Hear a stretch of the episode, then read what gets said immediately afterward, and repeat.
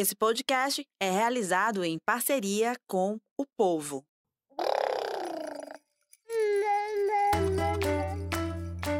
Você ouve agora o MamiCast, o seu podcast de maternidade com informação e leveza. Bom dia, boa noite para você que está acompanhando o MamiCast, o seu podcast de maternidade com informação e leveza. Quinta-feira, mais uma vez, ao vivo com vocês. Eu sou Raquel Gomes, sou jornalista, sou mãe da Serena e da Martina.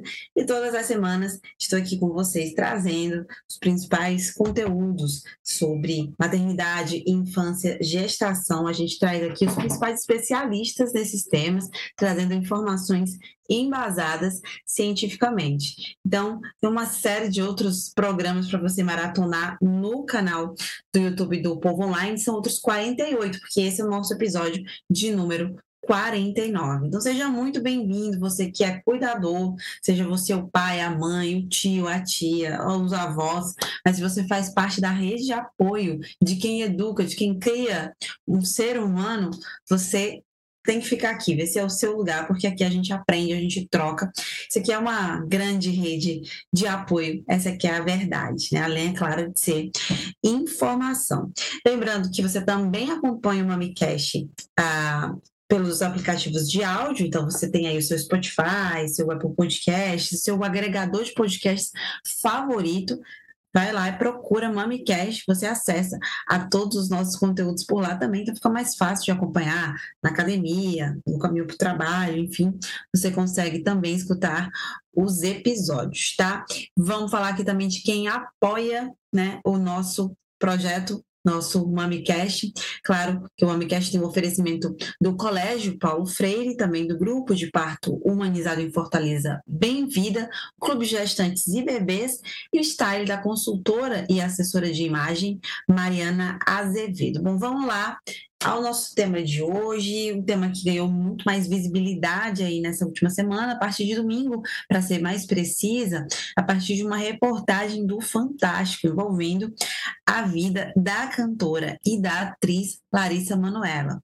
Em relatos durante o programa, Larissa traz também é, prints é. e traz áudios fatos ali relacionados à gestão da sua vida financeira feita pelos pais e ela traz, ela coloca ali, ela expõe uma situação é, bastante preocupante, né, por parte da sociedade. Isso porque os comportamentos são apontados como comportamentos narcisistas, né? E a gente pesquisou e pesquisando e sabendo também depois do programa, acabamos vendo ali uma situação que é muito mais comum do que a gente imagina, né? Pais narcisistas, mães narcisistas, familiares narcisistas de uma forma geral, né? Algumas das características que são muito comuns, né, nesse tipo de transtorno é o egoísmo, a falta de empatia, é, esse controle exagerado, né, que tira a liberdade dos filhos é o que a gente costuma aí caracterizar. Mas quem vai explicar melhor para a gente sobre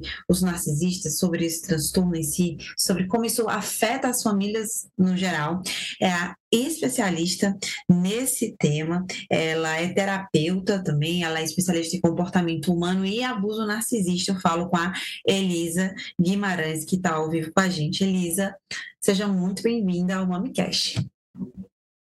Obrigada, Raquel. Boa tarde, boa tarde a toda a sua audiência. É, eu me senti honrada com o convite e vamos aqui esclarecer as dúvidas que vocês têm acerca dessa temática. É, são muitas, né? Elisa, na verdade, eu queria que você começasse falando sobre o comportamento narcisista. Na verdade, não é, eu posso chamar nem de comportamento, na verdade é um transtorno, né? E tem muita gente ainda que tem, não conhece, nunca ouviu falar, enfim, você, você se depara muito tendo que explicar, e, e muitas vezes você vai fazer isso de novo aqui no, no MamiCast, mas é, ao longo dos seus atendimentos você tem que explicar mais uma vez o que é o narcisismo.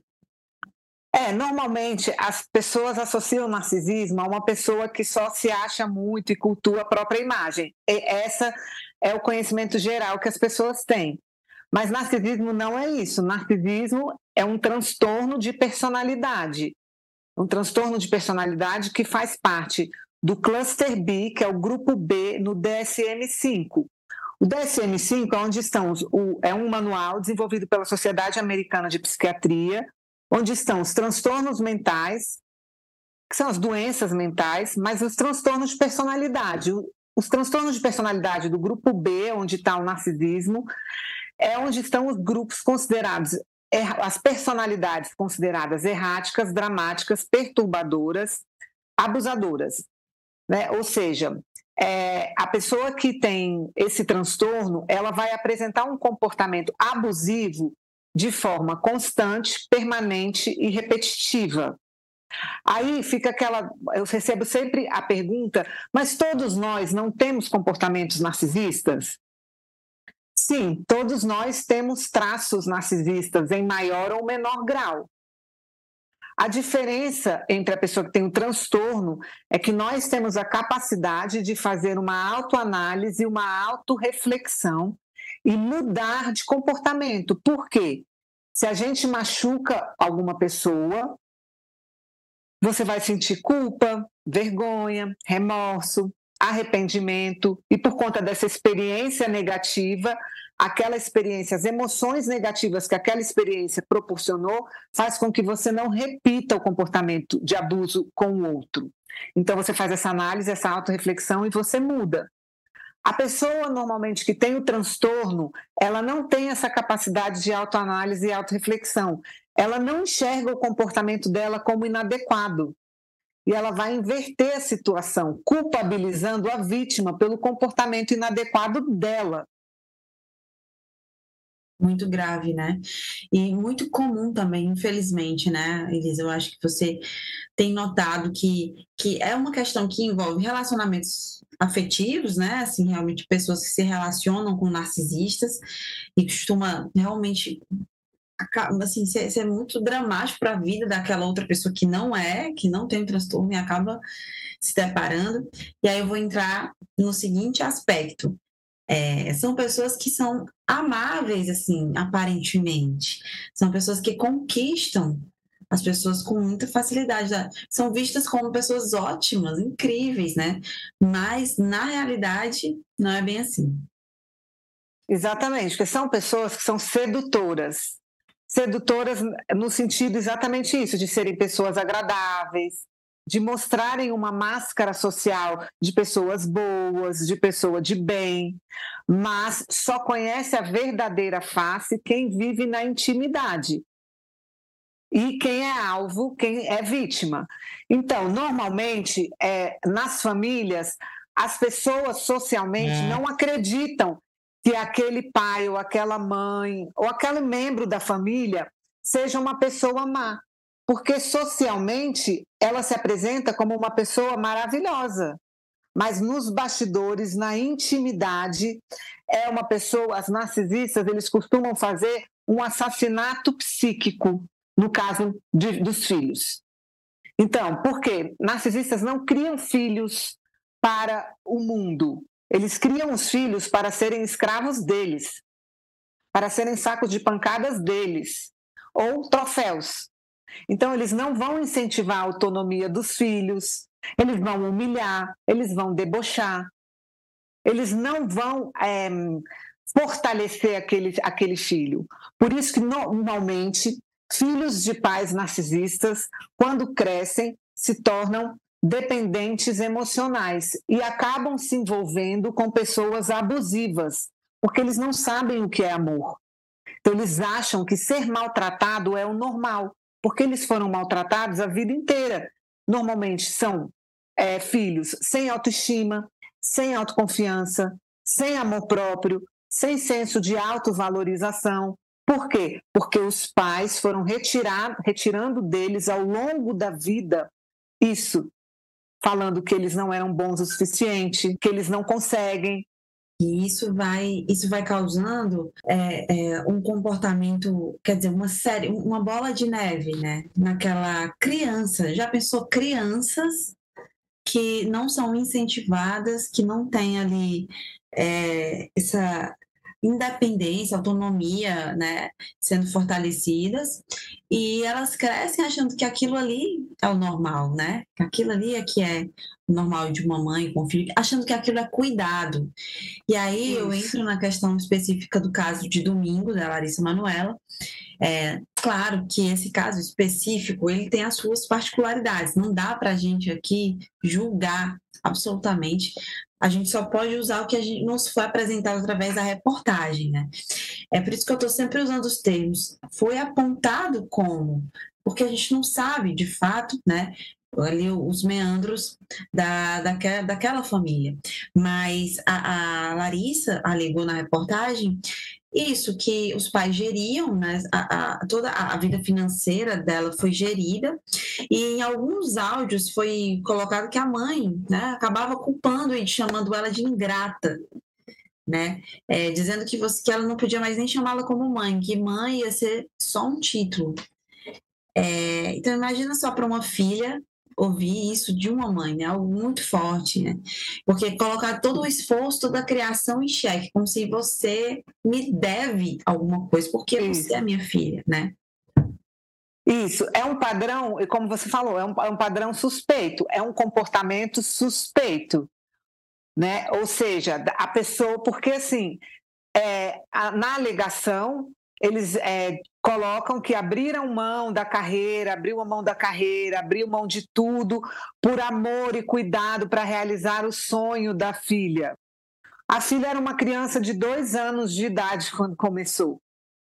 Então, ela, eles estão culpabilizando a filha por terem aberto mão da vida deles, sendo que foram eles que escolheram gerenciar a carreira da filha, porque a filha dava lucro.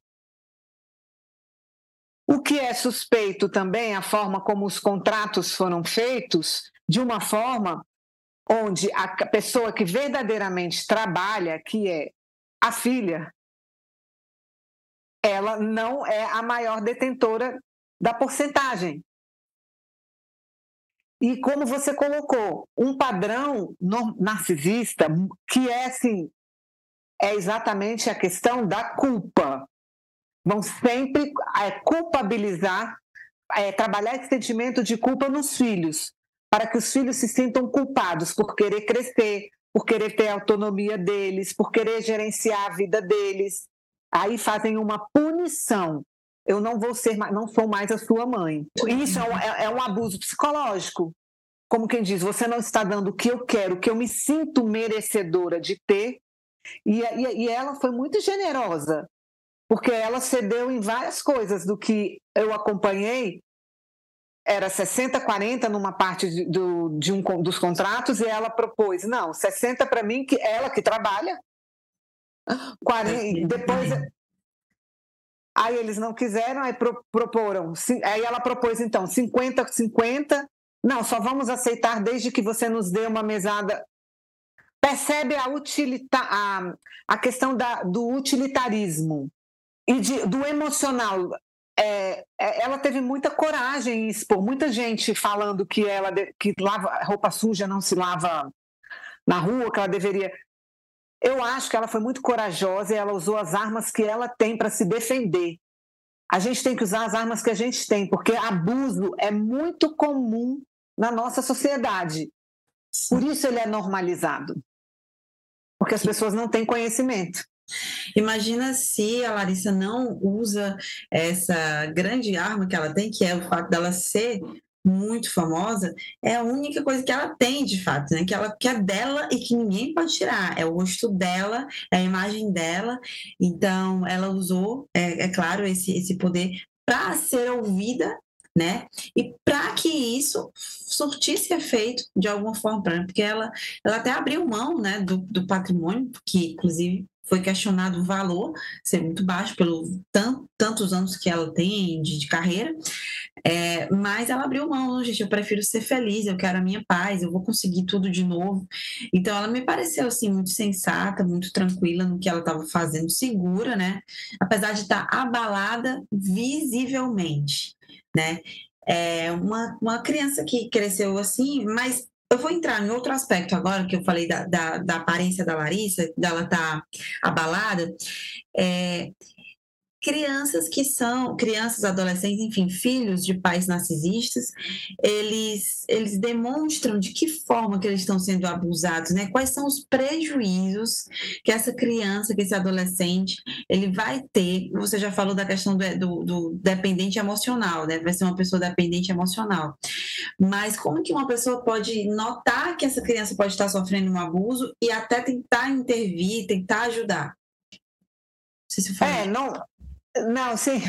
É, normalmente são crianças que vão se sentir inseguras, carentes, porque pais narcisistas, mães narcisistas, são negligentes, eles não dão afeto. Eles vão mostrar socialmente que dão, mas na intimidade não dão, e por isso que é tão confuso e tão difícil.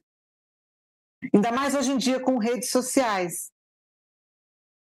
Você vê porque, normalmente, é que é importante falar isso, é, que a gente estava conversando até antes, né? Não, não, é que a pessoa ela é uma mãe narcisista ou um pai narcisista, não é isso. A pessoa é, é, o gênero dela, ela é um homem ou uma mulher. Se ela tiver esse transtorno, ela vai ser assim em todas as suas relações. Mas as vítimas que vão, é, os alvos que vão perceber essa frieza, essa falta de empatia, manipulação, gaslighting, triangulação. Porque o que, que acontece? Famílias que têm essa dinâmica são famílias onde, é, normalmente, se for a mãe, ela vai colocar os filhos uns contra os outros, ela vai disseminar a discórdia, vai ter muito caos, muito drama e muita confusão, porque ela quer controlar a vida de todos ali. Vai ter o filho se for mais de um filho, o filho bode expiatório e o filho de ouro. Já viu famílias onde tem um filho que é o favorito? Sim. E, e, e é nítido a preferência. E Sim. esse filho é exaltado e o outro é humilhado. Ah, esse daqui não presta, esse aqui não faz nada direito. Sim. Você não serve para nada. São falas muito fortes que ecoam por uma vida inteira, né? É, tem, tem, eu já peguei casos de mães que falavam para os filhos que eu deveria ter abortado você. Você foi a pior coisa que aconteceu na minha vida. Que batia, humilhava. A questão da violência física, ela nem sempre está presente, né? Porque existem outras formas de violência, não é isso? Isso, isso, não necessariamente. A violência ela começa é, psicologicamente, mentalmente. E... Mas a violência é, é, ela é, escala, ela é escalonável. Né? Ela, é, ela pode chegar a uma violência física como? Porque a depender do grau, porque existem os graus, as nuances de narcisismo, até o mais perverso onde pode chegar a violência física, tanto que você vê mães que matam seus próprios filhos. Sim. Né? Então, assim, o que eu sempre falo assim, identificou um padrão assim, é muito difícil você ter que falar. O caso mais difícil para mim até hoje é exatamente ter que falar para um filho que ele precisava se manter distante da mãe. Nossa, muito, muito difícil. E esses filhos, eles, eles conseguem identificar?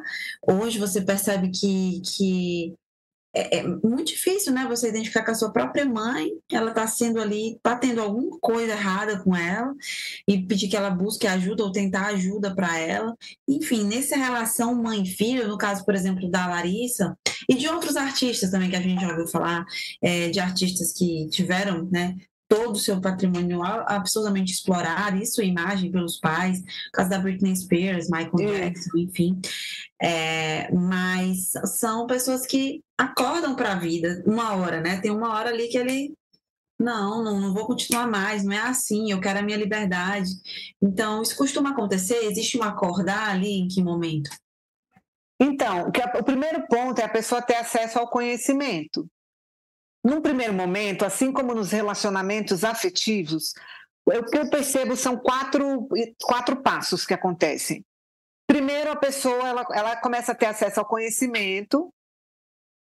Num primeiro momento, ela pode entrar em negação, negar aquela informação. Depois, ela começa a estudar e quer aprender tudo sobre aquilo para aprender a lidar com aquela pessoa ou tentar ajudar a, aquela pessoa. Depois, ela vai tomando conscientização que aquela pessoa não vai mudar, porque o principal na questão dos filhos é aceitar e, e, reconhecer que você não vai ter a validação, o amor, o reconhecimento dos seus pais, da sua mãe ou do seu pai. Isso é o que causa mais dor e sofrimento no filho, porque ele está o tempo todo querendo o? A aprovação, o amor, o carinho daquele pai. Filhos de pais abusivos, eles não deixam de amar os pais, eles deixam de se amar para caber naquela relação para enfim ter o amor, o reconhecimento e a validação daqueles pais. Mas é um reconhecimento, uma validação que nunca chega. Porque nada do que aquela pessoa faz é bom o suficiente, sempre vai ser criticada, menosprezada, humilhada, ridicularizada. Então a pessoa vai tomando consciência para por fim se libertar. Também cada pessoa é uma pessoa. Uhum. A recomendação sempre é manter a distância, mas para cada caso, porque como cada pessoa é uma pessoa, existem pessoas que mentalmente elas vão ser mais fortes e vão conseguir impor os limites sem se abalar tanto. Outras vão se abalar mais facilmente. Então, vai depender do qual, como que aquilo afeta você. Porque para é, é, é, é Claro que é difícil para as pessoas cortar o vínculo com os seus pais, até porque é, existe uma cobrança social muito grande e a, e a sociedade romantiza, achando que qualquer pessoa que, até que na esfera é, de pai nem é tanto assim, mas de mãe, como se toda mãe fosse sagrada, imaculada e amasse os seus filhos. E isso não é uma realidade. Infelizmente, é muito triste. Para mim foi muito triste constatar isso também. Eu não tinha, eu não, não tinha esse conhecimento antes. E eu tive uma mãe maravilhosa. Para mim, todas as mães eram como a minha mãe, que é esse perfil que a gente é socialmente constru, é construída a acreditar. Eu tinha essa mãe. Ter que lidar com essa realidade que nem todas as mães são amorosas e que nem toda mulher, porque ela foi mãe, ela vai se tornar mãe elas, mulheres com transtornos de personalidade, elas são genitoras. Aí vem aquele ponto, ah, mas é cuidou, criou, deu comida, deu educação. Essa é a responsabilidade de uma pessoa que coloca a outra no mundo.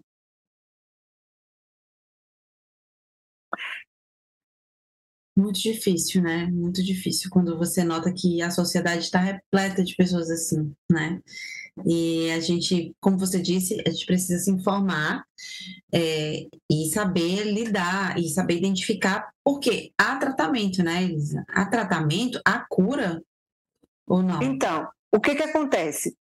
Só voltando rapidinho para uma tá. coisa que você pode ajudar, observar, principalmente crianças e adolescentes, observe se aquela criança, se ela é bem cuidada, se ela recebe alimentação, como é que são as vestimentas, sabe? A gente às vezes está andando pelo mundo, você tem filhas, quais as idades das suas filhas mesmo?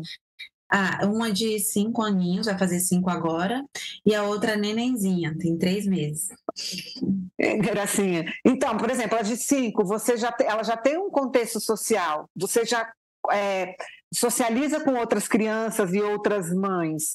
Você, você percebe uma criança quando ela é mal cuidada? Quando ela é negligenciada. Percebe, então, é, dá para notar pelo comportamento da criança, pela forma como ela se expressa, né? Tudo isso. Isso. Agora, a questão do tratamento que você perguntou. O tratamento ele existe. Acontece que a pessoa que tem esse transtorno, ela não se reconhece errada e inadequada. Então, ela não busca tratamento. Então, quem busca tratamento são as vítimas uhum. que vão adoecendo, Sim. tentando salvar e entender e compreender aquela pessoa.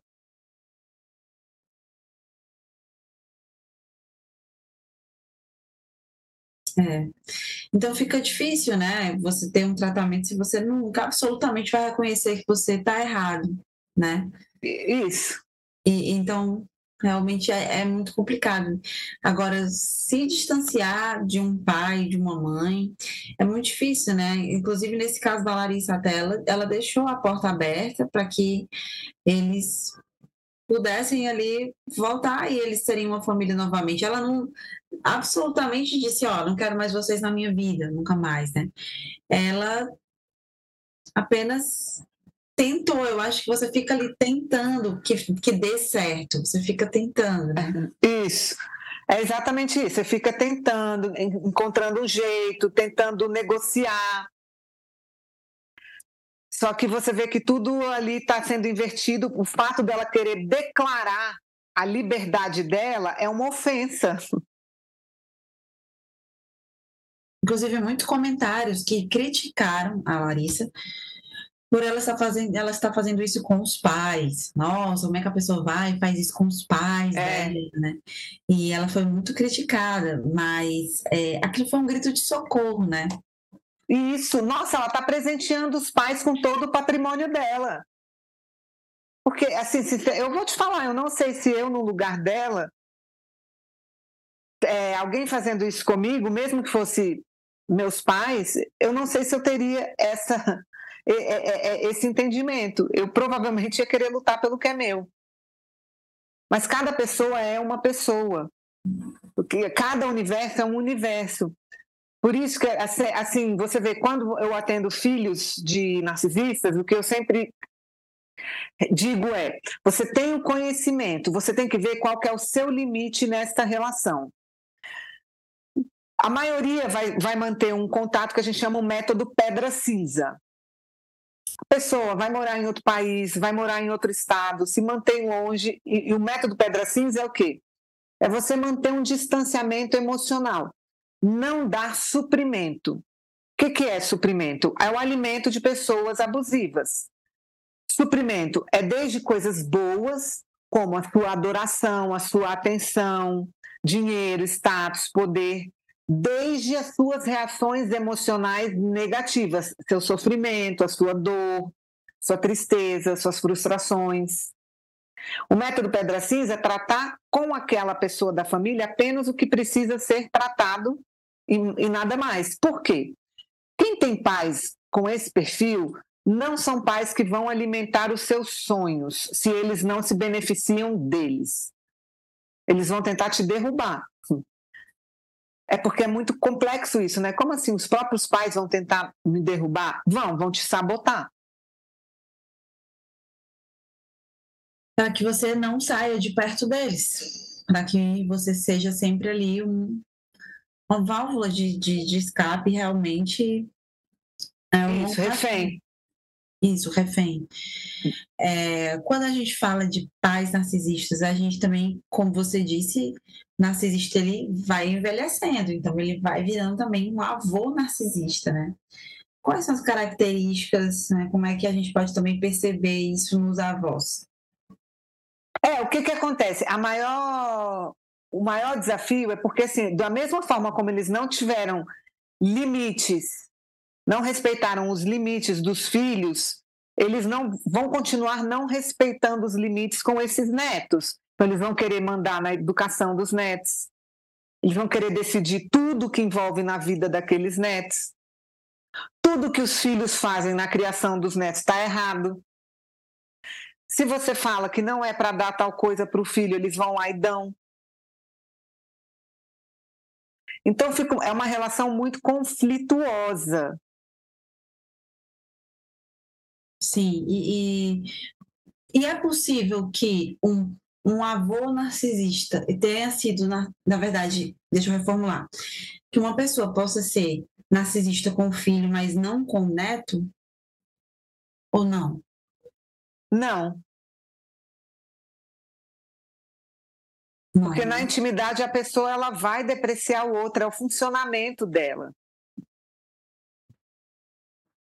E uma, um alerta que eu sempre faço, gente, se você cuidado, se você descobriu que está, se você está se relacionando com uma pessoa assim porque a questão da origem do narcisismo, né? Hoje não há um consenso entre os estudiosos, existem teorias, né? Porque é, uma teoria diz que o narcisismo é genético, então a pessoa vai nascer assim. Outra teoria diz que é o ambiente, o ambiente onde a pessoa ela é criada.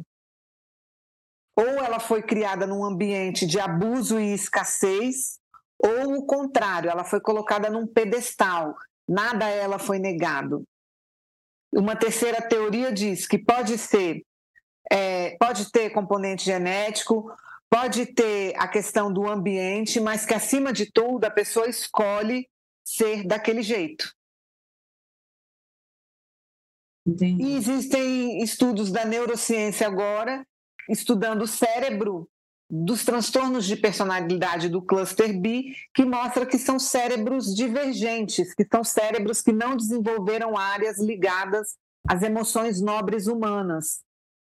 A empatia, a bondade, a generosidade. Mas, aí você me pergunta, mas eles fingem muito bem, né? Fingem, porque a pessoa que carrega esse transtorno, ela, desde pequena, está observando o que ela precisa fazer para sobreviver em sociedade. Então, desde pequena, ela aprende a manipular, a fingir, a dissimular. Uma vida inteira uhum. criando personagens. E é muito mais difícil você conseguir notar um, um tipo de narcisismo, narcisismo assim entre mãe, filho, pai, filho ou avô, é, do que um relacionamento afetivo, é, porque existem as maquiagens, né? E existe um tabu na sociedade. Você não pode falar mal da sua mãe, você não pode falar mal do seu pai, você não pode falar mal de um familiar que te deu tudo, né? Então, mais difícil das pessoas falarem. Então, fica mais difícil de identificar, né? É, é, é, difícil porque normalmente quando a pessoa não tem o conhecimento, a depender do profissional que ela vai buscar, ela tem a dor e o sofrimento dela invalidado. Porque aí vai falar justamente isso. Nossa, mas como é que você está falando mal da sua mãe? Você tem que aceitar a sua mãe, ela que te colocou no mundo, ela que te criou, mas a que custo que foi essa criação? Porque cria... na intimidade dentro de casa, aquela pessoa sabe os maltratos que ela sofreu.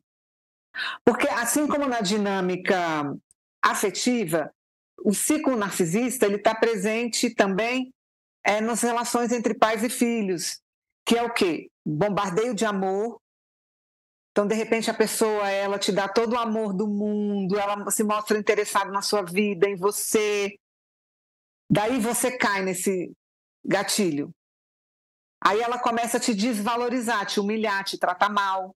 Tipo, quando o filho começa a ter conhecimento, aí ele começa a se afastar. Aí vem um bombardeio de amor liga toda hora. O filho começa a ter aquele pai, aquela mãe que ele sempre sonhou. Aí o filho volta para aquela relação. Aí começa a fase de desvalorização. Começam as humilhações, o poder, o domínio, o controle, tudo de novo. Se o filho começa a impor limites, acontece o descarte. Você não tem mais mãe, a partir de hoje eu não quero mais nada com você, porque o filho disse que não gostava de algum comportamento, ou algum, aquilo não está, está machucando ele, ou ele não se sente respeitado. Aí depois volta de novo. Então é um ciclo. E isso que causa muita confusão, porque uma pessoa narcisista, ela não é má o tempo todo. Ela tem momentos aparentemente de amorosidade, que ela diz que é o cuidado. Eu faço isso porque eu amo você, porque eu cuido de você, porque eu me preocupo por você. E, essa, e isso é o que se chama é uma dissonância cognitiva. E é muito perturbador você ter que ver a maldade em alguém que de alguém que você nasceu. Sim, muito perturbador. E a pessoa fica o tempo todo achando que ela é louca que ela é louca, Isso. que aquilo só tá na cabeça dela, né? Que aquilo só existe na cabeça dela. Isso, porque narcisistas fazem o gaslighting. O gaslighting é uma manobra de manipulação aonde eles vão omitir, inverter ou eles vão distorcer a realidade. Então eles vão dizer que o que você viu, você não viu, que eles não falaram aquilo que eles falaram, que você que está criando coisas. Imagina você conviver com uma pessoa assim, com o tempo, você começa a duvidar de você. Até porque essas pessoas elas vão te isolando de pessoas que podem alertar você de abusos. Você isolada, se sentindo culpada, você é mais fácil de ser manipulada. Com medo, porque os pais narcisistas eles vão plantar um medo da autonomia em você. Não, a segurança você só tem aqui conosco. O mundo vai te devorar. Ou eles vão se vitimizar. Eles vão infantilizar os filhos ou eles vão se vitimizar no sentido de quando aquele filho quer voar, criar doenças. Um exemplo, as suas filhas crescem e falam para você que querem morar no exterior. Você vai incentivar elas a viver o sonho delas. Vai, viaja, eu vou, eu vou ficar com saudade, mas alça voos, vai atrás dos seus sonhos. Uma mãe narcisista, ela vai dizer: Como que você vai me abandonar? Você é uma ingrata, eu criei você a vida inteira e agora você vai me deixar aqui sozinha? E aí aquele filho vai se sentir culpado. Por isso que acontece, tem muitos conflitos em casamentos que a, a sogra, vamos falar como a gente está falando mais do, aqui de mãe, eu atendo muitas é, é, mulheres casadas com homens funcionais, mas que têm mães com esse perfil, porque elas estão o tempo todo interferindo no relacionamento. E como que para o homem é difícil, isso é interessante. O homem, ele, as mulheres, eu percebo que elas vêm com muito mais facilidade. A mãe, porque a mãe narcisista também, quando ela tem filha mulher, ela compete com aquela filha. Quando a filha começa a crescer, a se tornar bonita, a iniciar a vida sexual, ela vai usar termos chulos da filha. Vai chamar a filha de tudo quanto é nome quando a filha começar a namorar. Vai castrar a sexualidade da filha, como se fosse algo inadequado, porque ela compete com aquela filha. Absurdo, né? Pode parecer absurdo, né? Mas acontece. Acontece. E é muito triste isso. Porque imagina você crescendo nesse contexto. Sim. E até casos de mães que é, acabam é, é, tomando, sei lá, ou, enfim, acabam depois namorando o namorado que era da filha, né? Isso. E, elas fazem isso, elas seduzem, elas vão dizer assim: para o namorado ou marido da filha: Nossa, mas por que, que você casou com ela? Ela é péssima. Vão diminuir, né, a pessoa. Vão diminuir. Nas datas comemorativas, elas vão estragar as datas comemorativas, porque é elas que têm que ser o centro da atenção. Então, você vê num, num casamento, por exemplo, da filha, a filha não pode aniversário, casamento, formatura elas não deixam a, a, aquela filha ou aquele filho brilhar. Tudo tem que ser sobre elas. Então, elas vão criar alguma cena, alguma confusão. É, então, o narcisista a gente pode é, é, definir, tentar definir, né, Elisa, como alguém que realmente ele só se importa com as emoções dele, com o que é dele. Então, assim, não dá para você falar em alguém que tem empatia não tem empatia. Por isso que essa pessoa humilha e, e causa sofrimento sem sentir remorso, né? E tira a liberdade mesmo, porque na cabeça de um pai e uma mãe narcisista, esse filho ele, ele foi ali criado para atender às necessidades dessa pessoa, né? Isso. Que aí você vai, vai ter essa dúvida, tá? Se a pessoa é tudo isso, por que, que ela quis ter filho, então? Por isso, porque ela ou ela quer um troféu para mostrar na sociedade, naquele filho ela vai realizar tudo que ela não realizou. Então vamos supor, eu quis ser médica, não fui médica, então agora meu filho vai ter que ser médico. Ou a, que a extensão para ela se realizar, as frustrações, tudo ela vai jogar para aquele filho ter a vida que ela queria ter tido e não teve. Ou se o filho tiver a filha a vida que ela queria ter tido e não teve também, eles têm muita inveja. Ou vai criar para ser saco de pancadas, para jogar todo o lixo emocional deles. Aí tem aquela teoria que não é a teoria que eu corroboro. Ah, mas se ela sim, porque na infância dela ela sofreu muito. Se, se, a gente fosse por isso, todo mundo que sofreu na infância, todos nós passamos algum tipo de trauma em algum momento da nossa vida. E isso não justifica a gente fazer com os outros o que fizeram conosco. Tanto que, quantas famílias que têm é, pais disfuncionais e os filhos escolheram ser pessoas totalmente diferentes com os seus filhos. Mas alguns vão escolher ser, não, se eu fui maltratado, eu também vou maltratar você. Mas é isso que eu queria, queria chegar, né? Você não precisa repetir um padrão, né? Você pode ser funcional, tendo sido tido pais disfuncionais, pais narcisistas, e você pode escrever uma nova história. Né? Exatamente. Você, eu sempre costumo dizer, você não é o que acontece com você. Você é o que você faz com o que acontece com você. Você pode ter sido uma vítima, mas você escolhe não ficar na vitimização e decide ser uma pessoa vitoriosa. Compreendendo, porque a libertação de filhos e filhas de narcisistas é o quê? É compreender que elas não têm culpa da vida dos pais não serem como eles gostariam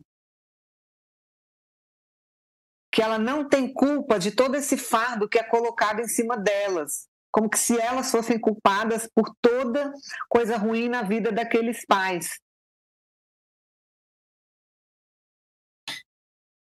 Muito complicado, né? Muito complicado. Eu imagino quão complicado deve ser é, para essas pessoas também falar sobre isso, procurar ajuda, né? Esses filhos, né? E, e também para a sociedade toda acolher essas pessoas, né? É, Exatamente. O que, o que é necessário? Por que, que a gente compartilha o conhecimento? Para que as pessoas saibam que existe. Porque, assim, a gente acha que uma pessoa perturbada vai ter cara de louca, vai ser feia, vai ser cara de mal. E não, pessoas com transtornos de personalidade são pessoas que estão aí camufladas como pessoas maravilhosas entre nós. Geralmente são pessoas que é, é, fazem parte de grupos religiosos, de grupos de altruísmo, de ah, doações, é, enfim, tem essa relação, você consegue perceber? Eu vi alguns casos na mídia e eu estou citando por conta disso. Sim, tudo vai depender. Lembra que a gente está falando? Cada pessoa é uma pessoa e vai ter um interesse na vida. Tudo vai depender da máscara social que aquela pessoa quer sustentar.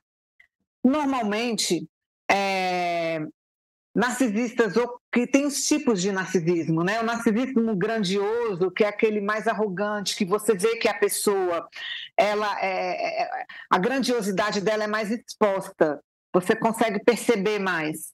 Ela, ela, ela, ela não mede palavras, ela, ela é claramente bem mais agressiva. O mais difícil, o narcisismo oculto, vulnerável, o encoberto, que é a pessoa narcisista que se finge de bondosa, de generosa, de querida, de que abraça causas sociais. Então, você vai ver que ela vai estar na igreja defendendo causas de, por exemplo, violência doméstica, e na casa dela ela pratica violência doméstica. Então, tudo vai depender da máscara social que ela precisa para fingir que ela vive uma vida normal. Normalmente são pessoas hipócritas que falam uma coisa e vivem outra. Entendi. Muito difícil, né? E é, eu acho que, como você falou, o caminho realmente vai ser um dos caminhos, né? Vai ser o afastamento ou é, esse afastamento emocional que você disse, que é quando você não, não se dispõe, não se disponibiliza emocionalmente para aquela pessoa. Não espera que aquela relação vá fluir de alguma maneira algum dia. Acho que é mais ou menos por aí, né? É, é aceitar e re reconhecer e aceitar que você não vai receber aquilo que você está na expectativa de receber. E que não porque você não seja digno de amor, de cuidado, de carinho, ou que você fez alguma coisa para que aquela pessoa não te desse isso. Não, porque aquela pessoa é disfuncional. E, com, e ela sabe que aquilo é uma coisa que machuca você. Ela não vai te dar. E quando ela dá para os outros, ela tem algum interesse. Entendi. E você vê um caso muito midiático, por exemplo, de, que foi é um caso triste, mas que por isso que é importante é, a gente denunciar quando vê, a gente vê algum maus tratos, quando a gente suspeitar de alguma coisa. Você vê o caso daquele, daquela criança do Henry Borel. Sim.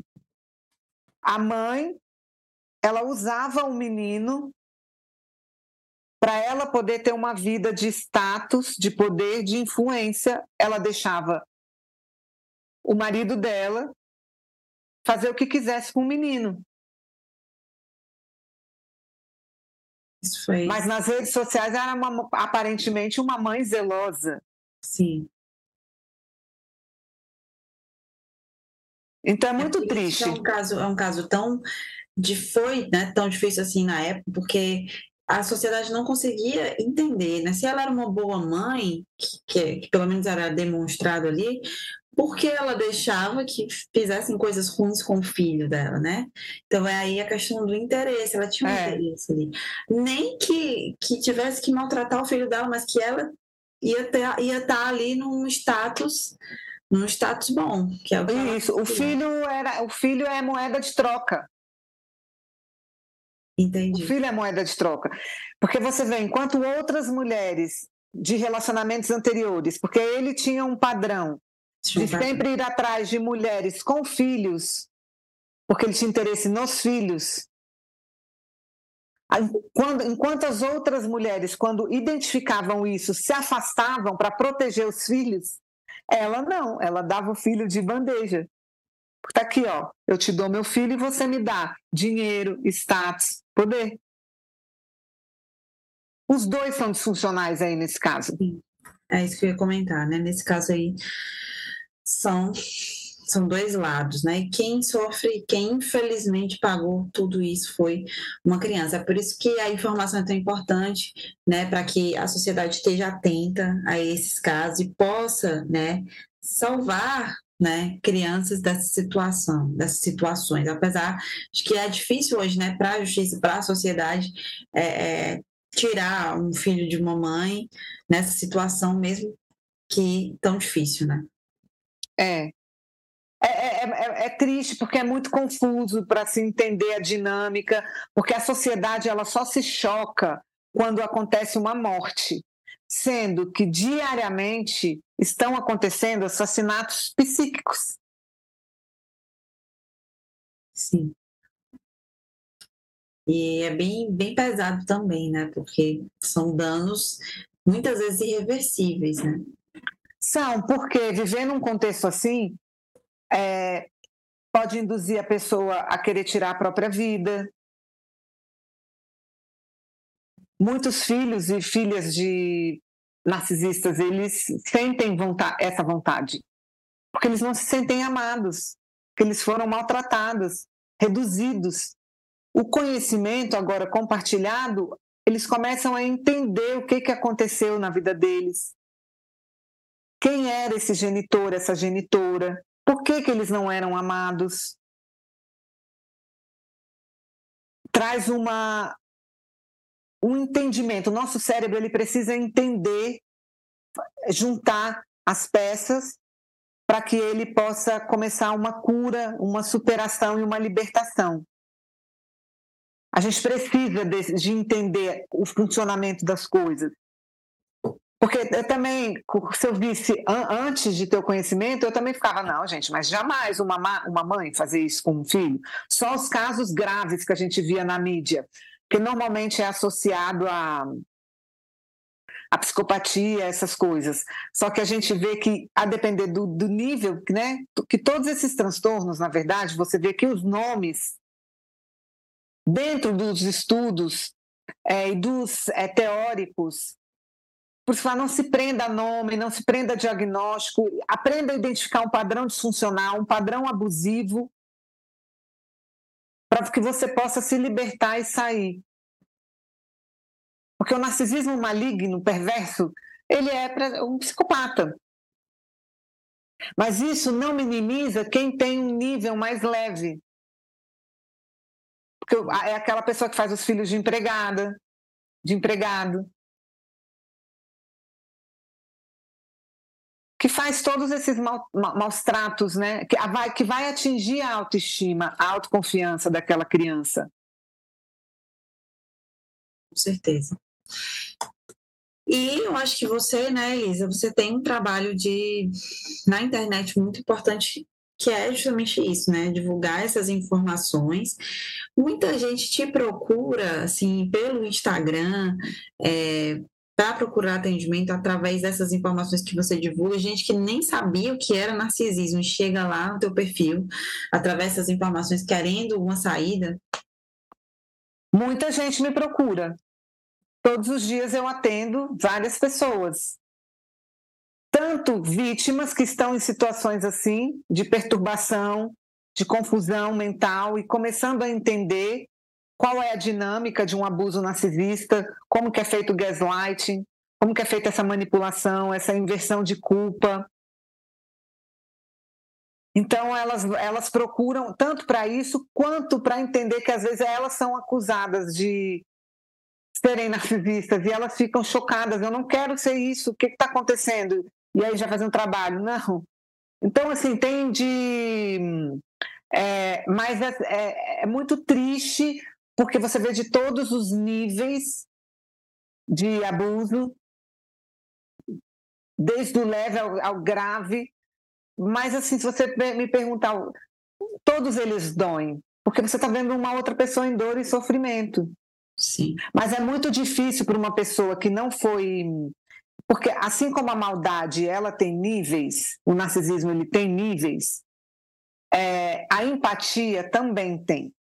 Existem pessoas que elas vão ser mais empáticos, super empáticos, super empatas, que vão ter dificuldade em dizer não, em colocar limites.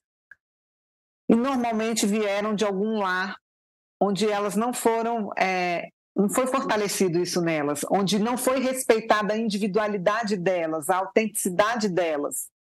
Então elas, elas viram agradadoras de pessoas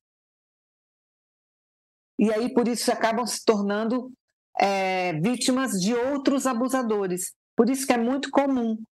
Quem veio de um lar não é regra, mas é comum. Quem veio de um lar disfuncional acaba normalizando né, a disfuncionalidade. É, é o que entende como normal, ser maltratado. É o normal dela. Ela não sabe o que é, o que é saudável, o que é funcional. Por isso, então, se eu cresci ouvindo a minha mãe me xingar, ouvindo a minha mãe me bater, me diminuir, me humilhar, e ela me alimentava, é porque isso é amor. Logo, se agora eu estou casada com uma pessoa que faz isso comigo, essa pessoa me ama. E não. E aí tem que reconstruir tudo, né? Tem que reconstruir. E que bom que existem pessoas que estão aí para tentar fazer esse trabalho para tentar, né, é, de alguma forma minimizar esses impactos, né, Elisa? Então, parabéns pelo seu trabalho e foi muito importante aqui nesse esse conteúdo, apesar de muito difícil, acho que dá para notar que a gente, que eu, que eu fico, em muitos momentos eu fiquei assim abalada, mas é que essa realidade ela choca mesmo, né? Ela choca e mas é importante que a gente saiba que a gente esteja munido de informação para que a gente consiga é, quebrar esses ciclos por aí, né? Na nossa família, é. em outras famílias, né? Eu, eu, eu percebo que o que é mais chocante também foi para mim é a gente perder a inocência e a ingenuidade diante da vida. A gente achar que a maldade ela vai estar sempre longe, num, outro lugar, ou só no noticiário. E a verdade é que ela está entre nós, camuflada, às vezes dentro da nossa casa. E isso é muito. É, é assustador, é triste, é, é, mas é só com o conhecimento que a gente pode se proteger e tomar as medidas necessárias. Por isso que eu sempre digo que conhecimento é poder.